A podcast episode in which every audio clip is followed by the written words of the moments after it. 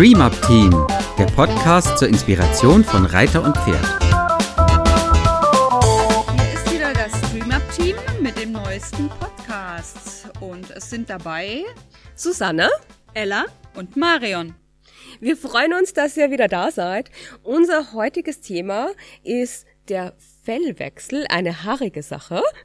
Oh ja. Im Moment dürftet ihr da draußen alle damit beschäftigt sein, eure Pferde zu enthaaren. Was wir Mädchen haben wir ständig Probleme mit Haaren und jetzt auch noch mit den Ponys. oh ja, immer wenn ich meine Haare kämme, dann kämme ich auch ganz viele Pferdehaare aus meinen Haaren raus. Das ganze Waschbecken ist manchmal voll. Das ist, die kleben überall. Im Auto habe ich sie auch. Oh ja, schön. Und im Mund. Tage später. Ich, also, ich war draußen und ich kann drei Tage nicht beim Pferd gewesen sein und irgendwo finde ich trotzdem die Pferdehaare noch wieder. Im Mund. Im Mund, ja. Es gibt ja so viele unzählige Möglichkeiten, diese Haare vom Pferd runterzubekommen. Also jeder hat da ja so seine eigene Technik. Das stelle ich immer wieder fest, dadurch ich Pferde habe, dann sagen die Kunden, mach es so oder mach es so. Mhm. Die einen machen es zum Beispiel mit, also haben gute Erfahrungen damit, das mit dem Schweißmesser zu machen, Mhm. die Haare rauszuholen. Die andere haben so Fellkratzer, Mhm. um es raus. Es gibt ja total viel, gibt's auch also glaube ich, total viele Angebote, was man alles kaufen Mhm. kann, um die Haare von seinem Pferd runterzukriegen. Ja, Was ja. nehmt ihr denn?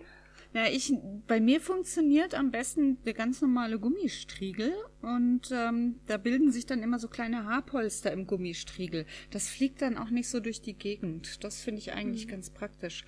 Und ich habe auch diese, diese Kratzer oder so, so ähnlich wie die Schweißmesser, bloß mit so Zacken dran, ne, ausprobiert. Ähm, mein Pferd hat so feines Winterfell, dass es nicht funktioniert mit den Dingern. Ne? Also das kommt auch tatsächlich auch auf das Fell des Pferdes drauf an, was du gut benutzen kannst von diesen ganzen Sachen.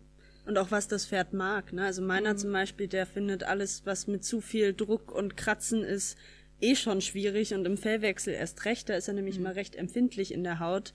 Und ich muss das dann irgendwie immer ganz vorsichtig abpulen, irgendwie möglichst wenig Druck ausüben und ganz vorsichtig, dann geht's irgendwie. Aber eigentlich sagt er mir immer, ich mache das am liebsten alleine.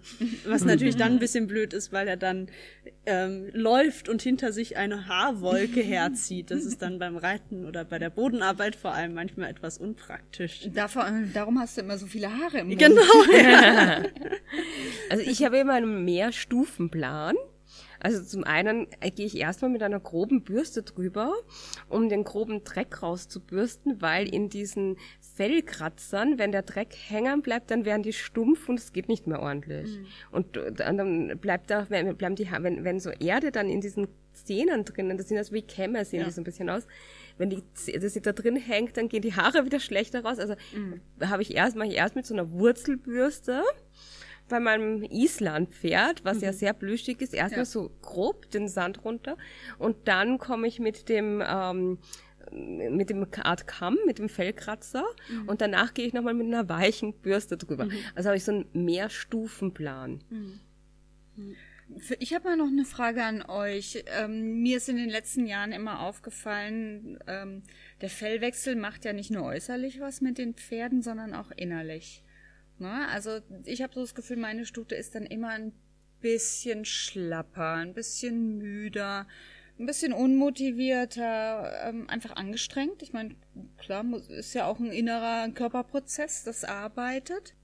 Habt ihr vielleicht eine Idee, wie ich das unterstützen könnte, dass es, dass, dass ihr das leichter fällt? Also ich unterstütze das auf mehreren Ebenen. Also das eine ist die innerliche Anwendung von Bierhefe. Das habe ich das Gefühl, hilft ihnen gut, um einfach zu regenerieren, das neue Fell und aus dem alten gut rauszukommen. Da habt ihr da draußen sicherlich auch verschiedene Tricks, die könnt ihr uns gerne schreiben. Ja. Dann ist es so, dass ich arbeite mit T-Touch, mit Tellington T-Touch. Da mache ich Körperarbeit, einfach um das Wohlbefinden zu steigern. Einfach wirklich so auch ein Bewusstsein zu haben auf das Wohlbefinden. Und ich finde es einfach auch total wichtig, ein Bewusstsein überhaupt dafür zu haben, dass der Fellwechsel etwas ist, was körperlich, aber eben nicht nur körperlich, sondern auch äh, psychisch anstrengend ist für die Pferde. Ja. Ja. dass es schon auch etwas macht mit den Pferden ja. und das sowohl jetzt in, hin zum Sommerfell als auch nachher natürlich das, das Winterfell aufzubauen, das ist schon eine ordentliche Leistung. Ja. Also was man jetzt rausbürstet, das musste ja im vergangenen Herbst wachsen mhm. und das sind schon alles ordentliche Leistungen von den Pferden, die sie da erbringen. Mhm. Ja, das, das vergisst man ganz oft, ne? dass man verlangt so eine kontinuierliche Leistung von den Pferden, aber sie sind ähm, Jahreszeitentiere. Mhm. Ne? Also Frühjahrsmüdigkeit, Winterschlappheit und so. Kennen wir ja. Genau, auch. genau. Vom genau. Winterschlaf genau. in die Frühjahrsmüdigkeit und dann ist es zu warm, um sich zu bewegen. Ganz genau. genau. Nee, bei mir ist es tatsächlich auch so. Ich fange im Dezember allerspätestens an, den Fellwechsel für jetzt vorzubereiten, mhm. weil meiner da ganz große Probleme hat der baut in der Zeit jetzt gerne sehr stark ab. Na, jetzt ist ja gerade die Zeit, wo man anfängt, wieder mehr Lust zu haben, die Pferde mhm. auch ähm, aufzubauen, mit den Muskeln aufzubauen, wieder mehr zu machen. Und da ist das total schade, wenn das Pferd dann auf einmal äh, klappert. Es war wirklich so klapperdürr vor mir stand, mhm. ohne Muskeln, ohne motiviert war er noch, aber er hatte ja. einfach die körperlichen Möglichkeiten nicht mehr. Ja. Und deswegen fange ich jetzt seit, äh, seit letztem Jahr wirklich an, im Dezember schon dazu zu füttern. Er mhm. kriegt richtig eine ordentliche Portion Hafer, äh, Rübenschnitzel und mhm. alles Mögliche sonst noch, was, äh, was hilft. Die Bierhefe mache ich auch, genau. Ja. Ähm, damit der jetzt gut durch den Fellwechsel kommt. Also mhm. Also es ist auch eine Zeit, also ein Prozess, der über eine lange Zeit sich mhm. aufstaut und sich jetzt für uns erst jetzt sichtbar ja.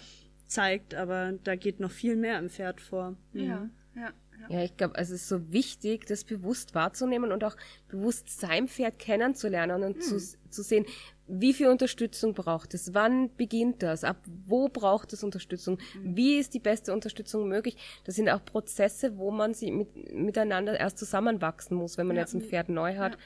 Und man kann sie nicht alle über den Kamm scheren. Also es ist genau, man kann sie, ja, ja. ganz genau. uh, und uh, man, man, muss auch einfach ganz individuell hinschauen, wo sie sind.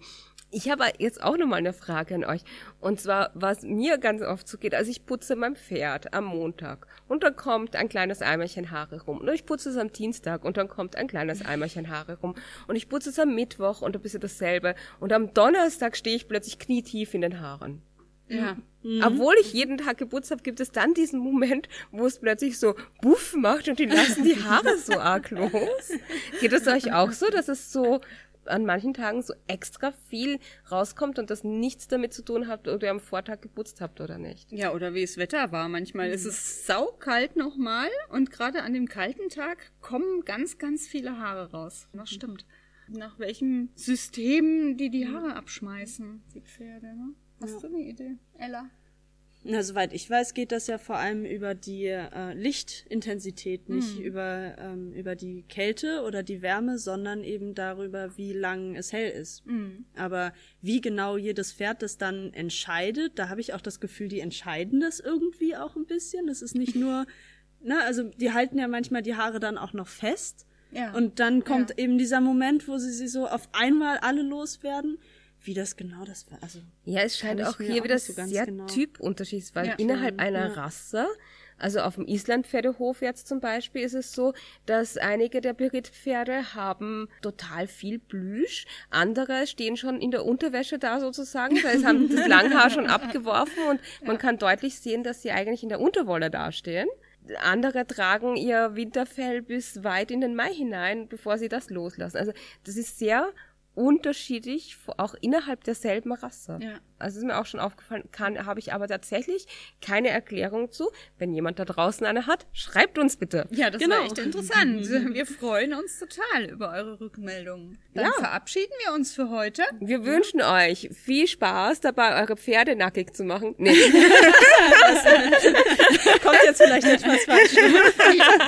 nee, also viel Spaß dabei, eure Pferde zu enthaaren. Genau. Mädels, ihr wisst, wie das geht. Ja, und wir hören uns dann in 14 Tagen wieder. Bis dann. Bis dann. Tschüss.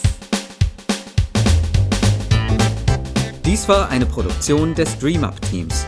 Für weitere Informationen gehen Sie bitte auf unsere Website www.dreamupteam.de oder schreiben Sie uns eine E-Mail unter kontakt at dreamupteam.de.